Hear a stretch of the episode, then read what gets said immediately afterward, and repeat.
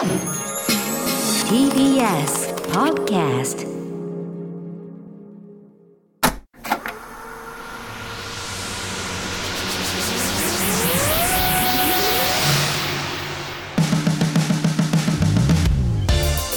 こんばんは浦郷エリカです。これからさらに加速するであろうベンチャー企業に注目するベンチャー企業キュレーションプログラムブースト。メインパーソナリティはウーム株式会社代表取締役会長の鎌田和樹さんです。よろしくお願いしまよろすしくお願いします。この番組のコンセプトの一つとして鎌田さんにはリスナーの皆さんと同じくこれからお話を伺う企業についてあえて予備知識なしで臨んでいただきます。さて今週のゲストはフラー株式会社代表取締役会長渋谷修太さんです。よろしくお願いします、よろしくお願いします。えーまずは渋谷さんの手掛ける事業サービス内容を一言でお願いしますはい、一言で言うとですね、地方のデジタルトランスフォーメーションをしている会社です。おデジタルトランスフォーメーション、まあ、いわゆる DX ってやつですね。そうですね。まあアプリが中心なんですけれども、スマートフォンのアプリを作ったりしていて、今まあ地元新潟に僕住んでるんですけど、新潟で行くと長岡花火とか。大地の芸術祭とか、まあ、あと企業向けも多いんですけどハードオフさんとかスノーピークさんとか、まあ、上場企業とか自治体向けっていうのが多いですね DX は。うーん。だそういう意味ではあのサービスを作るときに受託業務が多いんですか？そうですね。その自社サービスでスマートフォンアプリのいわゆるデータ分析のサービスも持ってたりするんですけれども結局まるっと、まあ、開発もしてほしいだったりとか、まあ、DX 全般お願いしたい戦略もみたいなことになってってこう気づいたら全部やるようになってたみたいな 感じですね。ん。逆にもともとはずっと今みたいな DX をやりたいってわけじゃなくて何をされてらっしゃったんですか、えっと、もともとですですね自社製のスマートフォンのアプリの開発を基本的にはしてたんですけれどもそこからそのデータを収集するみたいなところに入っていっていわゆるそのテレビの視聴率情報のスマホ版みたいな形で、まあ、自社サービスアップエイプっていう名前の商品があるんですけれどもどのアプリがどのぐらい使われてるかっていうデータを集めて、まあ、それを提供するっていうことをやってたんですね。なるほどこれはその話の延長線上で企業さんからじゃあ今度花火大会あるからこれでもただ単純にもぎりとかめんどくさいし ちょっとそこを頼むよみたいなところで。おっしゃる通りです。作ったら作ったで何年かしてでこれ去年の人になんか連絡できないのとかそこのなんか年齢こうね、視聴視聴者じゃないけど属性どうなのとかでそれに合わせて今度スポンサー取ってこようとか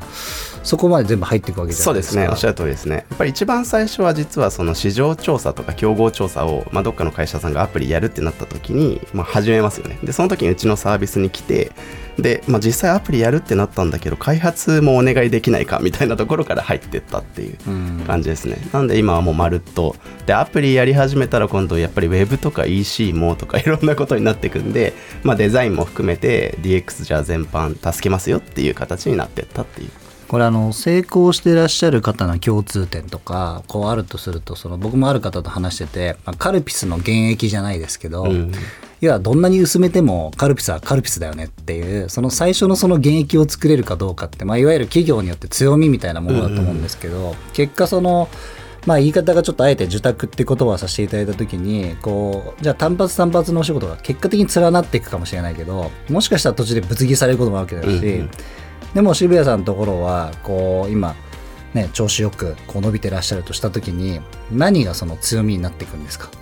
ぱり一番はそのアプリのデータ持っているってところだと基本的には思うんですけれどもただとはいえそのターゲットにしているマーケットみたいなところでいくと、まあ、最初に言ったように地方っていうのが実は大事にしていて僕も3年前に地元新潟に U ターンした時にやっぱり地方の方がどうしても東京よりデジタル化遅れてるんですよね。でもいい会社とかってまだまだ結構あってでそういうところをデジタル化した方がなんていうんでしょうニーズがでかいなと。いうふうに思ったっていうのが一つともう一つ採用も地元とかでやってるんですね。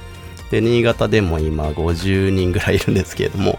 でとなるとその地方に今度 IT 企業の仕事がなかった。だから U ターンできなかったみたいな人たちがすごい入ってきてくれていて、まあ、採用の観点でもお客さんの観点でもこう地方ってところに目を向けた時からすごいこう可能性が広がったみたいな感じですかね。うん。これ逆に新潟が終わったら次どうされるんですか？今ですね実は2年前ぐらいから沖縄にもオフィス作ったりとか、えーしていて、まあ、結構この新潟のモデルっていわゆるその地元の企業をデジタル化しますと。でその時にちゃんと現地で採用もしてそこで雇用も生み出しますみたいなモデルが、まあ、結構いろんな地方で展開できるんじゃないかと思っていて結構いろんなところに作っていこうみたいなことを考えてます。それはどうして2番目は沖縄だったんですか？えっと一つはやっぱりその天候の差。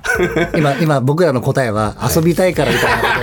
とをあのすごく求めてたんですけど真面目だなと思って本当に新潟に冬いたら沖縄行きたいなって、まあ、僕先週も言ってたんですけれども、はい。なるっていうのは一つとあの直行便があるんですよ実は。新潟沖縄の。沖縄空港。あなのでそのそうなんですね。地方の中でもこう直行便で行ける場所っていうので、選定していくっていうのがまあ基本になるかなとは思ってますね。まあなんかこう地方っていう言葉がまあいいか悪いか その良さももちろんあるしただなんとなくビジネスのこの中心がまあその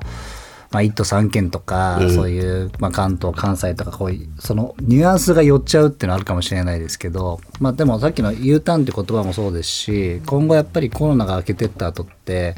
もうどっかに行きたくてうずうずしてるわけじゃないですか。そうですね。はい、だから東京都民のねその人口がどんどん減ってきてその地方に、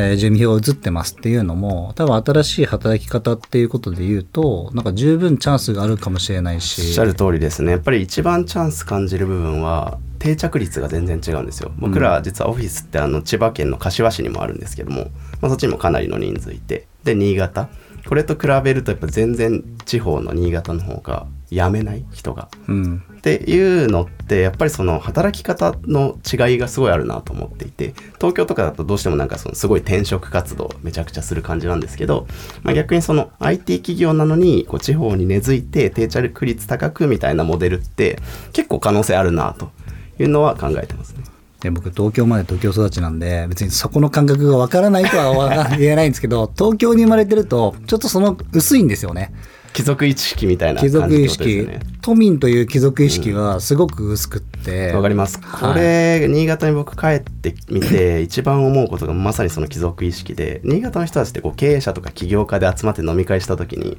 なんか自然に新潟もっとこうしたいよねとかよくしたいみたいな話をするんですよ。町とか県とかの課題みたいな、でも東京でそういう話ってしたことないなっていうかそんな話する人いたらちょっとなんかね変っていう気がするんですけど東京どうしようみたいな絶対起きないじゃないですか。だからなんか共通の目的として地方を活性化しようっていうのがまずある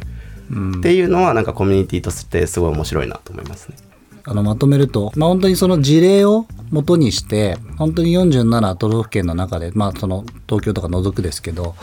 いろんな企業さんが共感を受けやすいところにあえてそのコロナ禍のところで足を踏み込んだっていうことがすごくこれからこう成功していく、まあ、そんなこうポイントなのかなっていうのを聞いて思ったのでぜひ